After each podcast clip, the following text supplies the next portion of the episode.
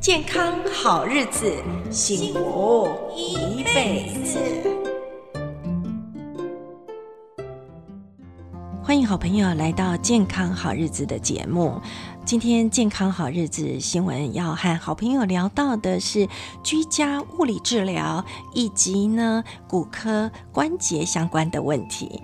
那为什么今天新闻会聊到这个话题呢？呃，是因为新闻最近哈刚好有两场的采访。那有一场呢是到了新康骨科去访问呃林念义物理治疗师，我们去请教他一些呃关于骨关节相关的居家运动。那呃，呃另外我们也到了台北荣民总医院访问了陈威明副院长。那副院长呢，他是骨科的专家，在台湾呢，不管是换人工膝关节或人工髋关节呢，都是算万的啦哈。所以他是一个啊、累积个案数相当高的医师。那过去呢，十几年前新闻就曾经到荣总的开刀房访问过陈副院长。那这一次呢，新闻。又带着类风湿性关节炎的病人的相关问题，我们又走了一趟荣总哈。那在疫情期间呢，啊副院长呢戴着口罩，还是很乐意的为我们解说相关的问题。所以今天的节目当中呢，我们会聊到的是啊居家的物理治疗，除了可以用在类风湿性关节炎病人的复健运动之外呢，包含我们年纪大的朋友，或者是我。我们呢有骨关节肢体伤害运动，或者是呃有这个网球肘啦，这个高尔夫球肘啦，哎晚睡到症候群啦等等相关的问题，或者是退化性的关节问题呢，透过这个运动呢都可以来改善。那陈威明副院长的部分呢，我们也请教他关于类风湿性关节炎的病人呢，应该要怎么样来思考自己是不是该换人工关节。那到底有哪些要素要思考哈？一般退化性就是呃年轻的时候太耗损你的骨关节哈，所以你的骨关节呢也需要做一些治疗，特别是手术。那我们也要来问问陈副院长哦，那什么是最好的时机点？呃，就是住院的时间会很长吗？出院之后呢，还要保养多久才能够正常生活呢？呃，我想很多的答案哦都出乎我们的意料之外哦，待会儿就来。请教我们陈副院长。那首先呢，我们先来谈谈新康骨科的林念义治疗师跟我们谈到的是关于哎骨关节相关的居家物理治疗。那这些运动呢，呃其实呃对于很多人来说是很需要的。不管你是呃本身关节就有问题，或者是像刚刚提到的类风湿性关节炎，呃，如果都有这个呃相关的这个老化运动。伤害等等的问题呢，都适用哦。林念义治疗师教了我们几个运动，来伸展我们的肢体跟我们的关节的活动度。比如说，他提到了这个啊。呃早上呢，呃，起床的时候，我们应该要做一些肢体的呃运动，从这个呃指头啦，一直到我们的手掌啦，到我们的肘，到的我们整只手背的这个运动呢，他都有教我们哈。那另外就是呃下肢的运动，在下床之前，呃，包括你脚板的运动啦，或者是腿跟膝盖的运动啊等等。那当然，呃，在下床之后呢，要考量哦，你自己身体的这个平衡度，所以也是有一些运动哈。还有就是，他也教我们哦，可以运用家里的一些小道具，比如说软球，比如说弹力带，比如说橡皮筋，都可以拿来做运动。哎，这个倒超出新闻的想象之外啦哈。那另外就是还有一些简单的啊、肢体的伸展，这相关的运动哈，我们没有办法在 Podcast 的节目上面告诉大家。可是如果好朋友哈，您对呃您念意治疗师讲的这些运动非常感兴趣，但是你不知道哎，这个是到底怎么做哈？来好朋友记得在 Google 上面呢，你搜寻“健康好日子”，就是我们的节目名称嘛，哈，“健康好日子”空一格。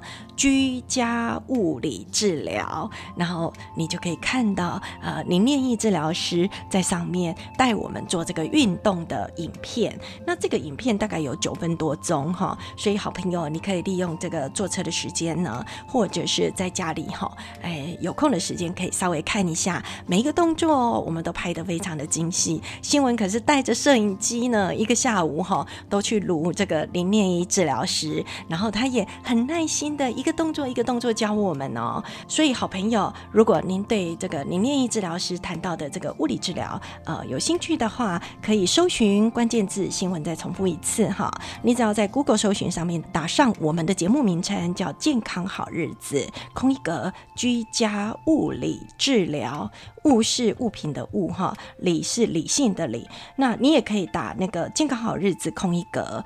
居家物理，这样也可以，一样马上就可以搜寻到这个林念一治疗师带我们的这个呃运动了哈，哎。刚好新闻有 YouTube 的频道哈，可以补足我们 Podcast 缺乏的这个画面，那希望您会喜欢喽。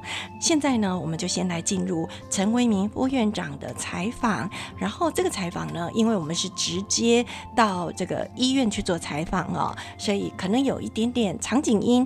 不过呢，啊，陈副院长非常的专业啊，我们一听就懂了哈。那相关的画面呢，新闻也呃很快的会在。礼拜一的时候就会上线，到时候呢，一样可以搜寻“健康好日子”，然后呃，陈威明副院长或者是呃“健康好日子”的节目频道，呃，您可以打林念义治疗师的这个关键字进去，就可以看到我们最新的影片。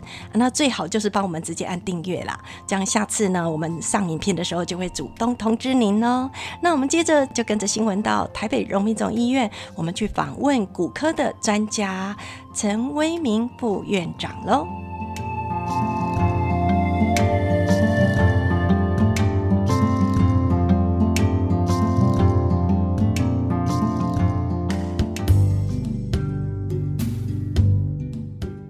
类风湿性关节炎呢，是一个是蛮困扰人的一个疾病啦。所幸我们的内科医师真的很厉害，现在的生技产业又发明了很多的新的药物，那免疫制剂啦。所以，我从以前当年轻的主治医师，到现在已经在荣总服务超过三十年，我看到的类风湿性关节炎的病人是逐年下降。现在要开到一个 RA 的病人，我觉得已经很少了。真的？从以前大概至少百分之五、百分之六，我在换关节，百分之五、百分之六，现在我觉得大概小于两个 percent。是我看到的，这要感谢这些内科医师，感谢这些药物的进步。嗯，那但是还是有一些病人呢，他没有办法，一定要做一些处理哈。是，那因为可能不是每一个人的经济条件都那么好，或是他发现的诊断的时间比较晚，他没有得到早期的正确的诊断。所以来的时候，他关节已经变形了，非常严重。如果说你的关节 X 光看起来软骨都已经不见了，这是不可逆的。你不可能吃什么药物它会补回来，打什么 PRP 它会好，那不可能的事情。你的关节都破坏掉了，而且已经挛缩了，它根本不能动了，已经快要硬掉了，不良于行，吃药没办法改善，天天疼痛，不管他几岁，应该要帮他忙。那开完刀的效果会非常非常好。我举一个例子，应该在十三四年前，有一个年轻的一个女生啊，哈，就爸爸推着轮椅进了我的诊间，我看她的脚呢，两只脚都挛缩一百度，就变这样，膝关节是没办法打开，是，那两边的髋关节呢，两个大腿就合在一起，她没办法张开，因为她髋关节也坏了，坏了她粘住了，粘住以后就粘在一起。啊，你会觉得很好奇，他怎么上厕所？他的爸爸每天十三年，从床上把他抱下来之后，他的小便就沿着这个大腿的内侧流到他的脚到脸盆里面，这样完成如厕的动作，然后他再把它做清洁，这样子十三年的生活。那当然，这个来的时候，他的骨头因为长期没有运动，当时我记得才三十岁左右，三十岁左右呢，已经在床上这样十三年哈，对脚就变这个样。嗯，所以我们就分了三次，就把四条腿慢慢的开，慢慢的开，把它全部开完。那开完刀，有一天我收到他一封信了，那个信我还留在我办公室。他说主任，那当时我是主任，他跟我讲说，我发现我能走路了。他高兴到三天没办法睡觉。他这种兴奋不是用言语可以来形容。他三天没办法睡觉。他现在每年在除了在疫情期间这段时间没办法出国，每年都会跟他爸爸跟全家人出国去玩。他是不需要任何拐杖，行动自如。每年在国外会拍一个影片。照个照片传来给我。其实我每次收到这个卡片的时候，我就告诉我自己，当医生真的是蛮有价值的，可以帮助这样的一个人哈。那这个是一个印象，在我这一生中印象非常深刻的一个类风湿性关节的案例。是。那当时很年轻，不过他因为一个手术，嗯，让他得到彻底的解决，而且是一个很棒的新人生。Yeah. 他现在可以工作，可以回馈社会。是。那另外，另外有些人问我说：“哎，是不是不要太早就换关节啊？”对，好多人都会。对，大家有同样疑虑。换关节这么早换，是不是很快就坏掉了？这个部分对了，但是也部分错。怎么叫部分对呢？譬如说，我们现在在换人工关节的病人，绝大多数都是退化性关节炎，是因为活动度过高啦，或者是体重过重啦，把关节都磨坏了。磨坏了，我觉得这种老化的病人，理论上我都喜欢鼓励病人在尽量在六十五岁以后再开，除非是太严重，没有其他治疗方式。嗯，因为六十五岁以后开，你用健保的材料，基本上我觉得啦，嗯，应该够健保的材料都足够用一生的啦，除非说你体型特别的重，每天要做粗活，每天要搬重物，否则我觉得一般的人大部分都够用的，都够用的。可是如果说风湿性关节炎的病人来开刀，他大部分相对年纪比较轻，因为他可能是幼年型的类风湿性关节炎，他十几岁关节的破坏，开始发病了。当时如果没有好的诊断，没有及早治疗，他关节可能十几岁就已经破坏掉了。我记得印象很深刻，是在也是很久了，我想这个一二十年了，有一个十四岁的小女生，她到我门诊，她关节髋关节整个坏掉了。我跟她讲说，哦，你十四岁，我实在开不下去。我怕开了以后，有一天我已经退休了，或是我已经往生了，我的学生会很辛苦，要帮你开很多次，所以你可不可以等老一点再来开？他跟我讲什么？主任你不帮我开，我等一下就跳楼死给你看。真的是。那后来你听到病人讲这个话，我觉得我好像也不能去排斥他，不能去拒绝，我就帮他开了。嗯。现在经过一二十年，好好的。哦，真的，他恢复正常人生了，所以我也希望说不要等到这么严重才来开刀。所以索性刚才在讲第二次，现在内科进步了，所以骨科需要开刀的病人大量减少，这是好事。所以说感谢我们的健保也帮助了很多人。那至于说要用什么材料哈，嗯其实我也觉得虽然是。风类风湿性关节炎的病人相对是比较年轻，比较年轻。可是呢，如果说他的活动度本来就是，他合并什么其他地方都有问题，合并其他的关节都不好，或是活动度本来就很差，其实我觉得健保也不错了啊，因为他活动度低嘛，虽然相对年轻，所以我常问学生一个题目，就说哎，老化跟风湿关节炎的病人开人工关节哪一个寿命用的比较久？关节的寿命，对，我的答案是差不多，差不多。但是呢，为什么差不多呢？因为退化性关节炎的病人虽然年纪比较大，嗯，但是呢，会造成退化的病人，他常常活动度相对是高的。哦，比如说他在搬冷气、搬水泥、搬粗重，他做很粗重的工作，所以呢，虽然年纪比较大，但是活动力高。那反过来呢？类风湿性关节炎的病人，他虽然相对年纪比较轻，嗯，可是他活动度比较低，所以算一算，我看起来也差不多啦。所以我觉得差不多。所以要不要用什么自费的材料，就看你自己衡量自己的经济的状况，是，你的活动的需求，跟你的年纪了。也不就是说一定要换自费的关节，一定会恢复的比较好。嗯，我倒觉得还好啦。我倒觉得还好。生活的，你的生活的，你的行为，你的体重。你的需求、你的工作的性质，嗯来决定你要用什么材质。是，所以我我我我这是我的观念。我二三十年开了，我开关节已经开了，应该宽加息加起来在两万台左右。我的观念一直都维持这样子，因为觉得，做对的选择，给病人最好的选择，做什么事情就站在病人这边，同理心，嗯，够了。好，副院长，我想请问。嗯如果我换了人工关节，嗯、那因为我还在吃类固醇，我有骨松的问题，那我换了之后呢？呃，本来可能都比较不能活动，换了之后我可以去参加活动，嗯、可以去赛跑。骨质会不会？我我们我们现在哈，就是换人工关节最大的目的是是希望这些病人可以早点重回他的生活，嗯，包括他的运动。是。本来骨质很差的，他开完刀以后，他可以运动，他的骨密度会慢慢回来。所以，我们看到本来薄如蛋壳的骨头，因为它痛不敢动嘛，它骨质就越来越流失。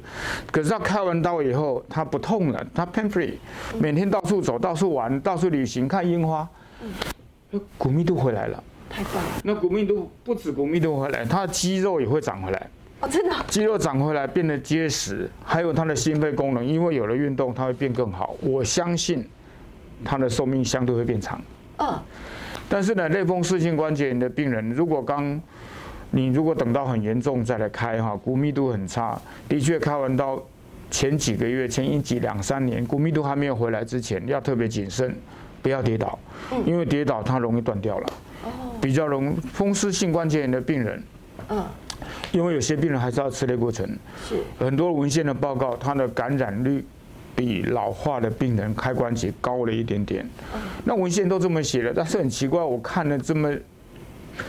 三三十年，嗯，这么多病人，好像我觉得还好了，没有没有。那是因为我们荣总。所以我觉得我觉得蛮奇蛮奇怪的，就很多文献哈，因为很多文献他讲的都是几百个病人呐。哦。我们是母数太少。我们是大量病人的经验告诉我，我觉得没有什么差。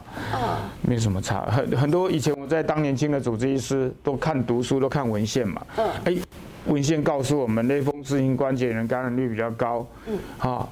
那我都一直维持这个想法，不是后来做多了，做这么久了，我发现也差不了多少了，也也很少看到 RA 的病人感染。不过的确是也有了，你你说开一个刀都没有任何感染机会，那不可能的，表示你开的太少。的确也碰过，不过统计上一是没有差距。是。那最后一个问题，请教副院长，嗯，就是呃，一般来说，我们呃医生诊断，那也确认了要手术，嗯，那我们大概呃手术的这个住院大概会花多少时间？现在大概 OK 很好，我我其实现在都是都是几乎是微创了，是。那从两千零一年三月份，那开始台湾我开了第一台人工的微创髋关节。两千零四年的三月开了第一台微创的人工膝关节，到现在已经将近都二十年了嘛哈。那现在越来越快了，因为累积经验，伤口大概就一点点，所以开完刀隔天就下床了。基本上在医院待的时间就很短了，有些开两只脚同时开。两只脚大概住四天到五天呐，如果开单边大概三到四天。那如果说你的骨质基本上卡的不错，髋关节的部分，髋关节的部分，如果卡的还不错，基本上拐杖两个礼拜就丢掉了。那如果膝关节，膝关节因为是一个用骨水泥来固定，骨水泥十分钟就干了，所以膝关节可以直接承重受力，那没有问题。所以膝关节的拐杖基本上我都。大部分都叫病人不要拿了，哦，是，大部分都不需要，那恢复的是应该快，除非说 RA 的病人因为长期他肌肉萎缩掉了，他需要肌肉的训练，是为了肌肉的关系来拿拐杖，而不是为了骨头的关系，因为骨头它可以直接承重没有问题。那如果是为了肌肉，有些病人真的肌肉比较差一点，那的确要保护。那那个就要看病人的情况，基本上大部分都不用拐杖，但肌肉特别差的，也许保护了三四个礼拜，让肌肉稍微好一点，哦怕他跌倒。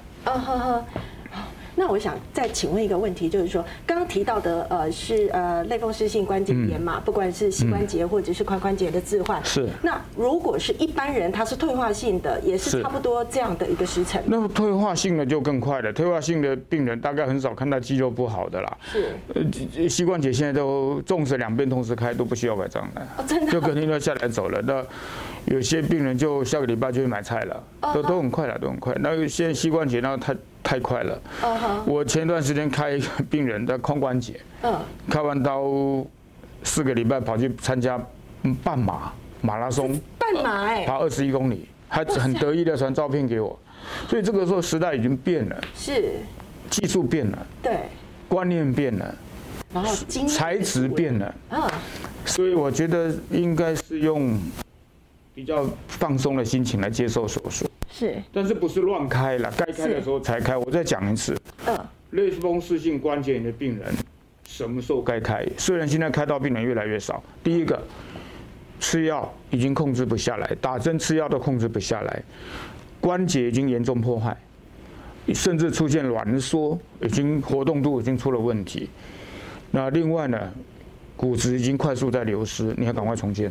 好，这个是不管你几岁，哪怕你二十岁，你还是要做。但是如果是一个老化的关节炎，我希望抓在六十五岁、七十岁以后再说了。是，因为也。不会痛到说一定要马上急着开，但是 RA 的病人真的是痛不欲生，因为它里面不是软骨磨损单纯的问题，它关节会变这样，里面还有一些发炎的物质在破坏它的关节，所以我们常常开启 RA 的病人关节一打开，很多关节一整个喷出来，里面都是水，是哦，太可怕，它发炎的很厉害，里面都关节液，这种关节液的肿胀是很痛的，所以为什么说有时候如果他不想看，你就打点类固醇让他舒缓一点，它是有效的。是，因为里面我们打开 RA 的病人的关节，打开以后，里面都是很红肿的一些发炎的物质，加上合并很厉害的关节液的积水，所以这是非常非常痛的。我说能忍这么久，都觉得这个坚忍不拔的民族性，真是不容易。不过早点去处理，面对它，你可以有快乐的人生。嗯，你不要把它当成是一个是一个很可怕的手术。时代变了了，时代变了。但是呢，类风湿性关节的病人开人工关节要注意，还是很多文献的报告，它有比较高的感染的机会，是跟开完刀不小心跌倒断掉的机会，这个还是要注意了哈。那另外就是因为很多很多病人都在打生物制剂，嗯，所以在开刀前你要遵照内科医师的建议，因为他有些用的是短效的。是有些长效的，你要停个一次或两次，停一个月或半个月，你要尊重你的内科医师。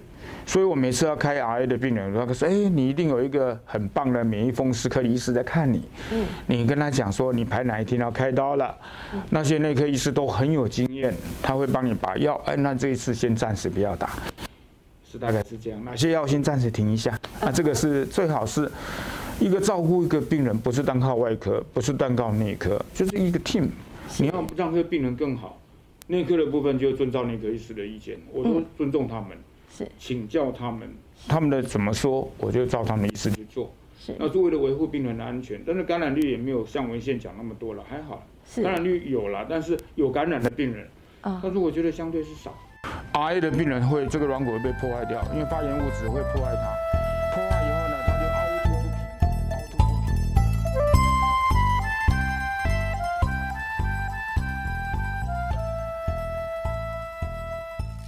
听完副院长跟我们讲的这么多专业，我们对于这个人工关节的置换啊，包括膝关节啦、髋关节，我们安心了不少哈。那很多人也在选择我要用健保还是自费呢？副院长也说了，要看你的需求。如果你换关节之后呢，你并不会做出重的工作，或者是不会大量的耗损你的啊、膝盖或者是髋关节的话，那你可以选择健保的医材。但是如果呢啊、你是年轻人，然后你呢，呃，工作呢稍微呃会多一点点这个呃用力啦，或者是呃承载重量，或者是你本来就很胖哈，那也许自费会对你好一点哈。那另外呢，啊、副院长也提醒大家哦，呃，这个手术的时机哈，一般呢，他说退化性关节炎的朋友手术时机呢，他说如果可以的话，当然七十岁以后再来考虑啦哈，不要太早。开了哈，那如果是类风湿性关节炎的病人，那就不一样喽。因为如果医生评估你要开，通常里面呢，应该是有某种程度的发炎状态了哈。那如果你拖越久的话，你连带你呃骨头的磨损越严重，还有就是你的韧带肌肉也会跟着呃受到伤害、受到制动。那这样子呢，呃，可能你的复原期就会比较长哦。那复原期长呢，可能有时候到半年、一年，你都还没有办法很好的、很灵活的去运用你的关节，那这样子可能会打击到我们的信心，会以为呃手术没有开好哦，其实不是，其实是因为你拖太久了。所以每一个人哦都是呃有不同的这个状态跟需求，那我们在选择的时候应该是呃要考量医师的意见。那在采访的过程当中呢，陈为民副院长哦也有提醒我们，其实现在寻求第二意见呢是很重要、很重要的一个啊评估的关键。就是你一直在怀疑说，我真的要开这个呃人工换关节吗？那我如果要开，我真的要给这位医师开吗？可以的，你可以再去找第二个医师，再去请教他，好好的评估你的问题。如果两位医师都建议你要开，千万就不要拖了，早点开刀吧。哦，那如果是一般退化性关节炎呢，医师会啊、给您一些建议。那如果有这个建议呢，啊、呃，他觉得你可以再晚个几年看看，那就是定期回诊喽。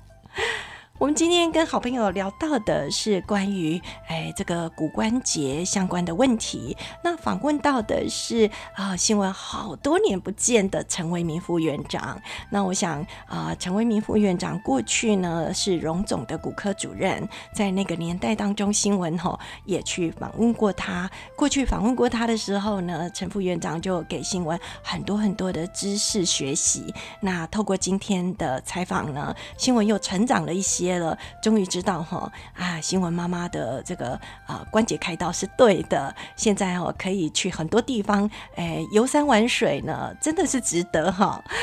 好，那谢谢今天呃访问的两位来宾林念义治疗师，那物理治疗师呢呃给我们很多很好的运动，在这里呢再提醒所有的好朋友啊、因为我们在节目当中没有办法呃把这个运动的技巧告诉大家，欢迎大家呢呃在 Google 里面搜寻关键字，就是我们的节目名称“健康好日子”，然后呢加上居家物理或者是居家物理治疗。你就可以找到呃新闻频道里面的这个节目，然后进到这个节目里面呢，你就可以看到林念义治疗师的影片。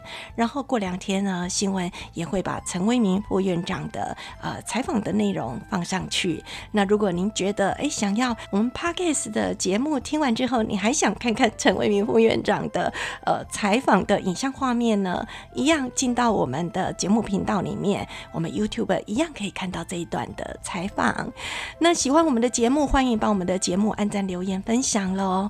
那我们的节目呢，呃，也有同步的粉丝专业，叫做“健康好日子”，欢迎好朋友也到“健康好日子”帮我们按赞、留言、分享。那呃，任何的建议，我们都很乐意呃为所有的好朋友呃服务。希望我们的节目呢，您越来越喜欢，然后为大家带来更多更多健康的好讯息，都能过过健康好日子，我们下回见喽，拜拜。